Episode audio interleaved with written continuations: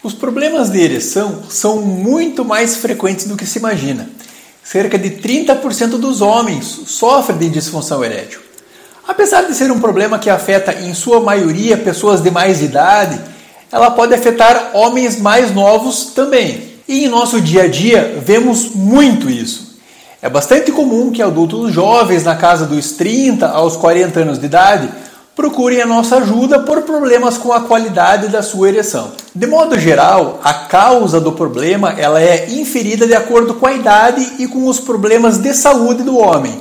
Os homens mais jovens e sem problemas de saúde, eles recebem o diagnóstico de uma disfunção psicológica, enquanto os mais idosos e com mais comorbidades acabam tendo o diagnóstico de um problema orgânico. Mas será que 100% das vezes é isso mesmo? Homens mais jovens não podem ter problemas orgânicos? Homens mais velhos não podem ter problemas psicológicos? E para o correto diagnóstico do problema, existe algum exame que possa bater o martelo e dizer qual é a causa exata do problema? Como podemos com exatidão identificar a causa do problema da ereção e dessa forma indicar o melhor tratamento? O meu nome é Gustavo Marquezine Paul, eu sou médico urologista e há mais de 12 anos eu dedico a minha atuação ao tratamento dos problemas sexuais e reprodutivos masculinos. E no vídeo de hoje eu vou falar a respeito de um exame que pode ser um divisor de águas no planejamento do tratamento dos problemas de ereção masculinos. O exame de avaliação hemodinâmica peniana com ecodoppler vascular de alta frequência. Mas antes de mais nada, você precisa se inscrever no nosso canal do YouTube. E para que você se inscreva, eu vou te dar três motivos. Primeiro, é de graça, você não paga nada por isso. Segundo, fazendo isso, o conteúdo ganha relevância dentro da rede social. E terceiro, você irá ajudar ainda mais casais que estão sofrendo do problema a descobrirem a solução para suas dificuldades de relacionamento.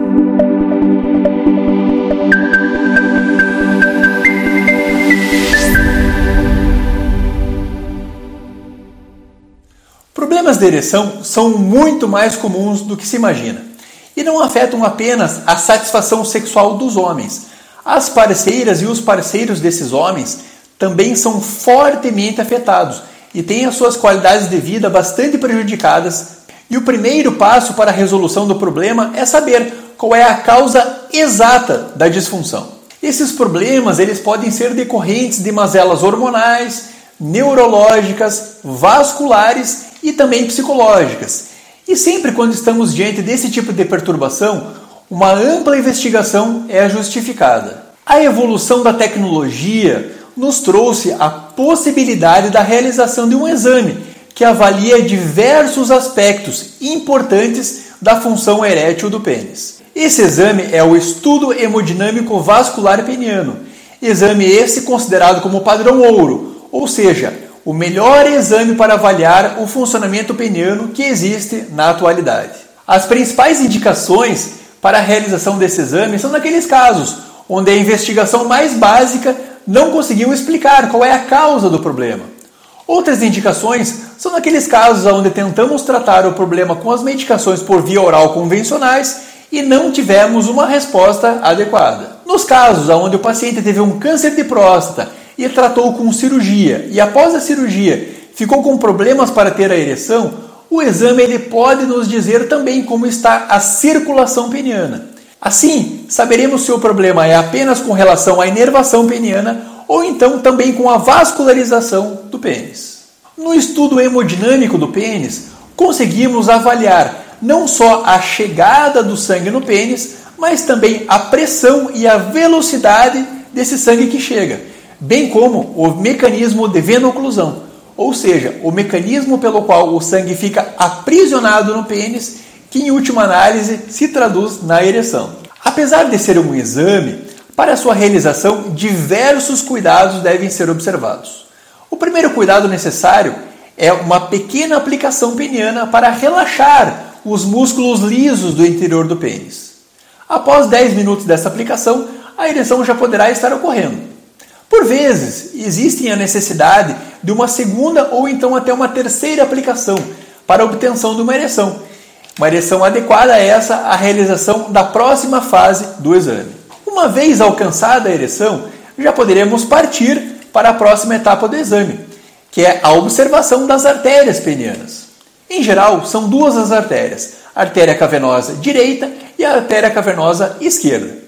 Por intermédio de um aparelho de ecografia com um Doppler vascular de elevada frequência, o médico urologista especializado faz uma avaliação dessas artérias. O médico analisa se elas estão funcionando e qual é a velocidade e a pressão do sangue que está chegando no pênis. Por intermédio dessas pressões, poderíamos também inferir como está o mecanismo de veno-oclusão peniano, diagnosticando ou então afastando uma fuga venosa peniana. A análise da chegada do sangue no pênis e da função peniana de veno-oclusão nos dará elementos suficientes para descobrir qual é a causa mais provável para o problema. E por último, mas não menos importante, é que o paciente não seja liberado para casa com o pênis em ereção. Dependendo da medicação e também da dose utilizada, poderá ocorrer uma situação chamada priapismo. O priapismo é uma ereção dolorosa que pode comprometer em definitivo a ereção do paciente. Caso a ereção não se resolva em uma a duas horas, o médico urologista precisará realizar uma contraaplicação para baixar a ereção. Só dessa forma, o paciente poderá ser liberado para casa em segurança. Você certamente já deve ter compreendido que o exame é muito mais apurado que um simples ultrassom. E de fato é. Enquanto um exame de ultrassonografia convencional dura cerca de 10 minutos para ser realizado, um estudo hemodinâmico peniano com ecografia Doppler tem a duração média de 50 a 70 minutos e envolve entre 1 a 5 microaplicações injetáveis penianas para induzir e para reverter a ereção. Essas microaplicações são micro mesmo. Para elas utilizamos seringas de aplicação de insulina, que são bastante confortáveis. Mas é realmente importante induzir a ereção para o estudo funcional do pênis? Sim. A resposta é sim. Uma ecografia, mesmo usando o modo Doppler em estado peniano de flacidez, não tem significado algum quando estamos investigando os problemas de ereção. E além da investigação da função erétil, existe alguma outra indicação corriqueira para a realização desse tipo de exame? Sim. Pacientes com curvaturas penianas congênitas e também aqueles com doença de Peyronie que estão planejando a cirurgia da correção da curvatura devem realizar o exame durante o planejamento da cirurgia. Em um percentual significativo das vezes, a foto realizada pelo próprio paciente do seu pênis em ereção, por diversos motivos, acaba não sendo feita de modo adequado. Desse modo, não mostrando a real magnitude do problema ao médico urologista que irá realizar a cirurgia, podendo trazer surpresas desagradáveis ao urologista durante a cirurgia da correção da curvatura. O exame hemodinâmico peniano, durante a avaliação mais específica da doença de Peyronie, nos trará várias informações a respeito das placas, das calcificações, deformidades, tamanho peniano e também da vascularização e da função erétil do pênis nessa doença. E isso tudo ajudará muito com o planejamento da correção da doença, indicando qual é a técnica cirúrgica mais adequada a cada caso. As técnicas que poderão ser indicadas a depender do resultado do exame são plicatura, enxertia, implante de prótese peniana ou até mesmo as próteses associadas a enxertos ou procedimentos auxiliares de relaxamento da túnica bugínea. Nas épocas mais antigas, prévias à realização do exame hemodinâmico peniano, não era raro que nos deparássemos com um pênis diferente da foto trazida à consulta isso causava muito desconforto durante a cirurgia, principalmente porque o planejamento cirúrgico ficava comprometido e com isso comprometendo também bastante os resultados pós-operatórios. Nos dias de hoje, o estudo hemodinâmico peniano é um passo quase que obrigatório quando estamos planejando a cirurgia de correção da curvatura pela doença de Peyronie. Mas voltando a falar dos problemas de ereção, o resultado do exame hemodinâmico peniano irá dizer qual é a causa mais provável do problema e, desse modo, nos mostrar se o tratamento será com psicoterapia, medicações por via oral, aplicações penianas ou então com uma cirurgia de implante de prótese peniana. Isso gera agilidade e segurança para o manejo dos problemas de ereção.